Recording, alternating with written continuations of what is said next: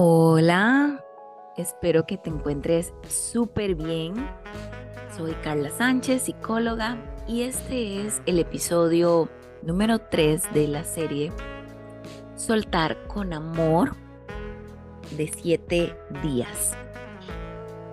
Si has estado ya escuchando el día 1, el día 2, pues ya sabrás de qué se trata este espacio en el podcast que hemos hecho exclusivamente para poder darte a vos la oportunidad de conocer qué te puede esperar en la próxima masterclass que vamos a tener junto al doctor Rafael Ramos y la Escuela Abraza tu Vida el 28 de junio a las 9 de la noche de forma virtual. Si no los has escuchado, te invito a que escuches los episodios número uno y número dos, porque eh, a nivel de resumen, en el episodio número uno hablamos de cómo tener una autoestima deficiente y no trabajada te puede hacer mantenerte en una relación donde, donde no sos feliz y donde no estás sintiéndote libre de ser quien sos al lado de esa persona. Y lo desarrollamos en ese primer capítulo. Y el día de ayer hablamos sobre los miedos que nos hacen mantenernos al lado de esa persona en esa relación, como el miedo a la soledad.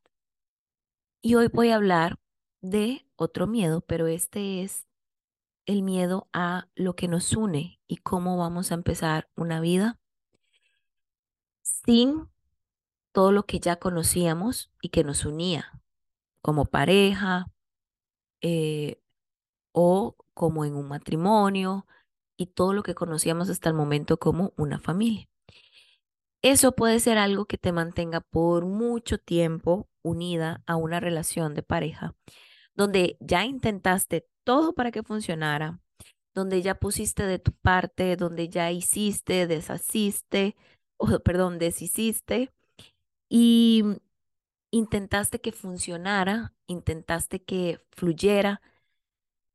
En fin, ya cuando estamos hablando de tres razones para superar esa relación de pareja que tanto daño te ha hecho en la próxima masterclass, es porque damos o partimos del hecho que ya intentaste todo y nada funcionó. O damos partimos del hecho que ya terminaste esa relación y que aún seguís pensando día y noche en esa persona y seguís buscándolo y seguís tratando de verlo, de volver, etcétera. No lográs superarlo. Entonces, cuando ya hemos hecho todo eso y, y no funciona, uno de los motivos puede ser lo que nos une. Por ejemplo, los hijos. Por ejemplo, un negocio que tengan en común por ejemplo, los bienes que han a lo mejor adquirido durante el tiempo. Y todas estas situaciones pueden ser bastante limitantes porque te mantienen ahí. Y ni vos ni tu pareja merecen estar por las razones equivocadas juntos. La gente en la relación de pareja tiene mucho miedo de que los hijos no la pasen bien y que los hijos sufran una separación y que los hijos queden traumados y que los hijos no lo superen y hacerles daño a los hijos. Y entonces en ese momento se quedan por miedo a cómo lo van a tomar los hijos. Lo que es importante de entender es que los hijos lo van a superar. Pero dependiendo de cómo ustedes sobrelleven esa separación. Si es un caos total, si son pleitos, si son disputas, si es esto es mío, no, esto es mío, no, eh, tal día los veo, no, no se los quiero dar, no, yo quiero quedármelos, no, no quiero que se vayan con usted, no, no, pero no quiero que conozcan a ninguna otra persona, no quiero que los involucren, no. Entonces, si todas esas discusiones y desacuerdos los hacen evidentes delante de sus hijos, por supuesto que van a asociar con que todo este proceso es un caos y es una tragedia y es lo peor del mundo y se van a traumar. más cuando los ponen a escoger, más cuando tratan de ser los aliados de cada uno de ustedes. Eso no es justo para los hijos. Entonces, lo ideal es, por supuesto, que estuvieran juntos para toda la vida, como una familia feliz. Pero si ya papá y mamá no dan más como pareja, lo peor que pueden hacer es quedarse por los hijos. Porque aunque ustedes no lo vean y no sean conscientes en este momento, los hijos llegan a darse cuenta que papá y mamá, aunque no se soportan, están ahí únicamente por mí. Y llega ellos a sentir que son culpables de la desgracia o desdicha de sus padres. Porque por culpa de ellos, papá y mamá se quedaron juntos. Aunque no se soporten, aunque no se hablen, Quiere decir que si yo no existiera, mi papá y mi mamá hubieran sido felices porque se hubieran separado. Entonces no es justo hacerlos a ellos sentir que tenían la responsabilidad de la felicidad de sus papás. Ellos tarde o temprano se dan cuenta. Y también sucede que a veces los hijos llegan a reclamarles de grandes a los papás que por qué se quedó al lado de mi papá o por qué te quedaste al lado de mi mamá si todo el tiempo pasabas llorando, si todo el tiempo pasaste amargado o amargada, por todo te enojabas, no querías hacer nada conmigo, todo el tiempo estabas enferma o todo el tiempo estabas enfermo, ¿por qué me hiciste pasar por todo eso? Mejor te hubieras separado a tiempo. Y al final los papás se dan cuenta que lo que intentaron hacer con una buena intención terminó siendo una de las separaciones más importantes entre los hijos y los padres. Y si por el contrario tratan de buscar el bienestar de los hijos, llevando una separación tranquila, pacífica, amable, considerada, donde lo que prevalece es cómo se sienten los hijos, cómo están los hijos, tratar por todos los medios de que ellos sufran lo menos posible la situación por la que están atravesando, pues ahí les puedo asegurar que la situación se vive muy diferente, muy diferente. Y por eso hoy quiero venir a hablarte sobre si esta es la razón por la cual te mantenís todavía al lado de esta pareja, aunque esta relación ya no funciona, es importante considerar que mientras más abierto seas o, mantengas una comunicación transparente con tus hijos de acuerdo a su edad, decirles las cosas lo más parecido a la verdad, eh, honestamente, ellos lo van a recibir mejor, lo van a poder ir entendiendo.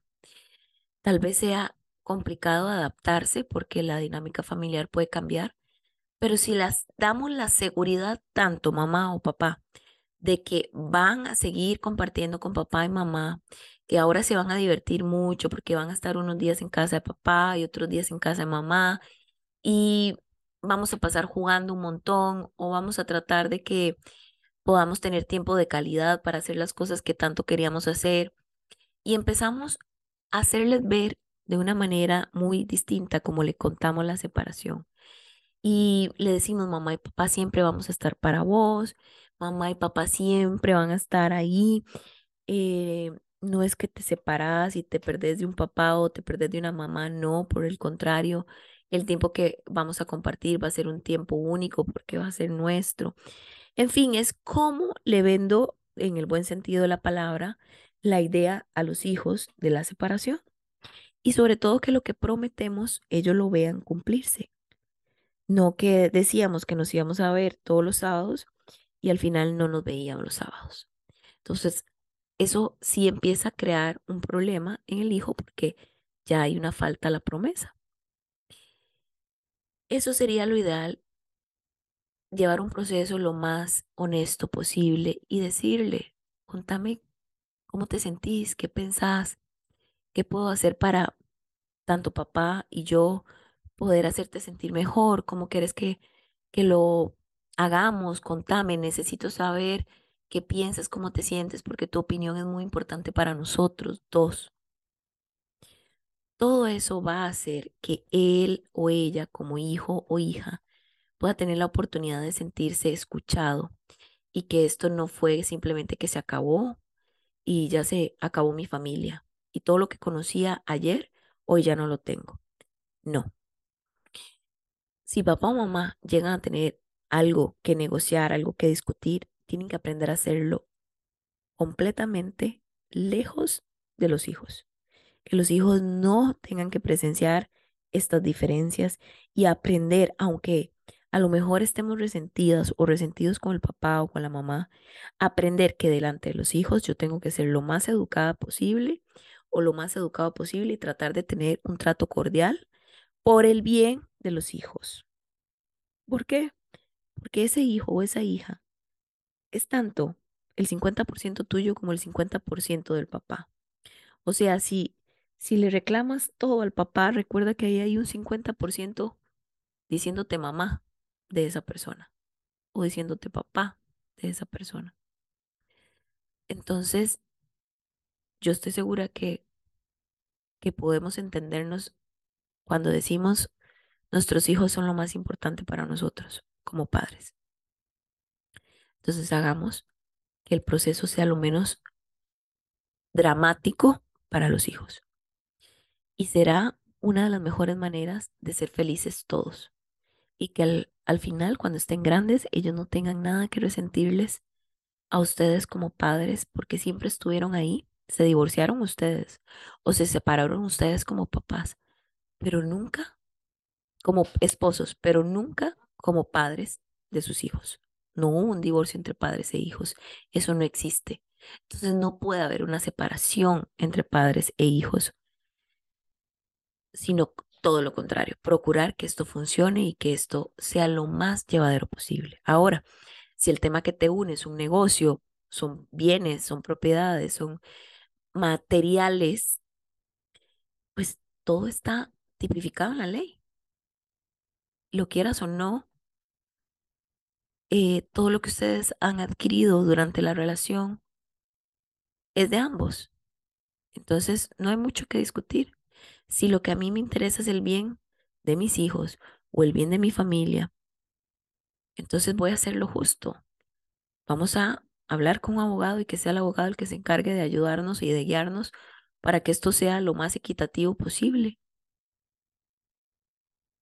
y siempre procurando el bienestar de la otra persona, de esa persona que por algún tiempo compartí mi vida y que no todo fue malo, posiblemente tengo momentos, recuerdos e historias bonitas con esa persona. Entonces a darle un cierre digno.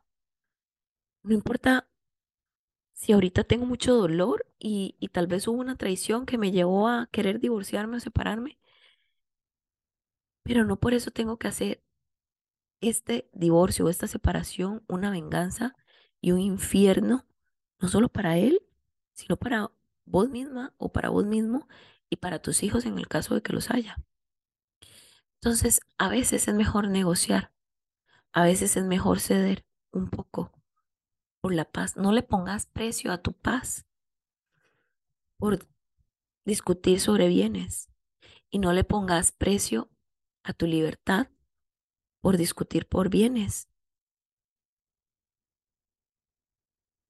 Y no hagas de tu divorcio o separación una venganza, porque al final, ¿quién sale más lastimado?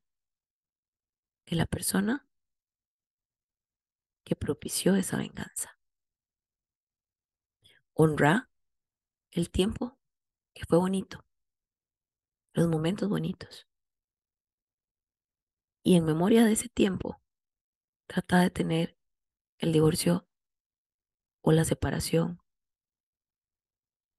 más tranquila dentro de lo que se pueda en este proceso. Y bueno, este ha sido el episodio número 3 de 7 días de soltar con amor.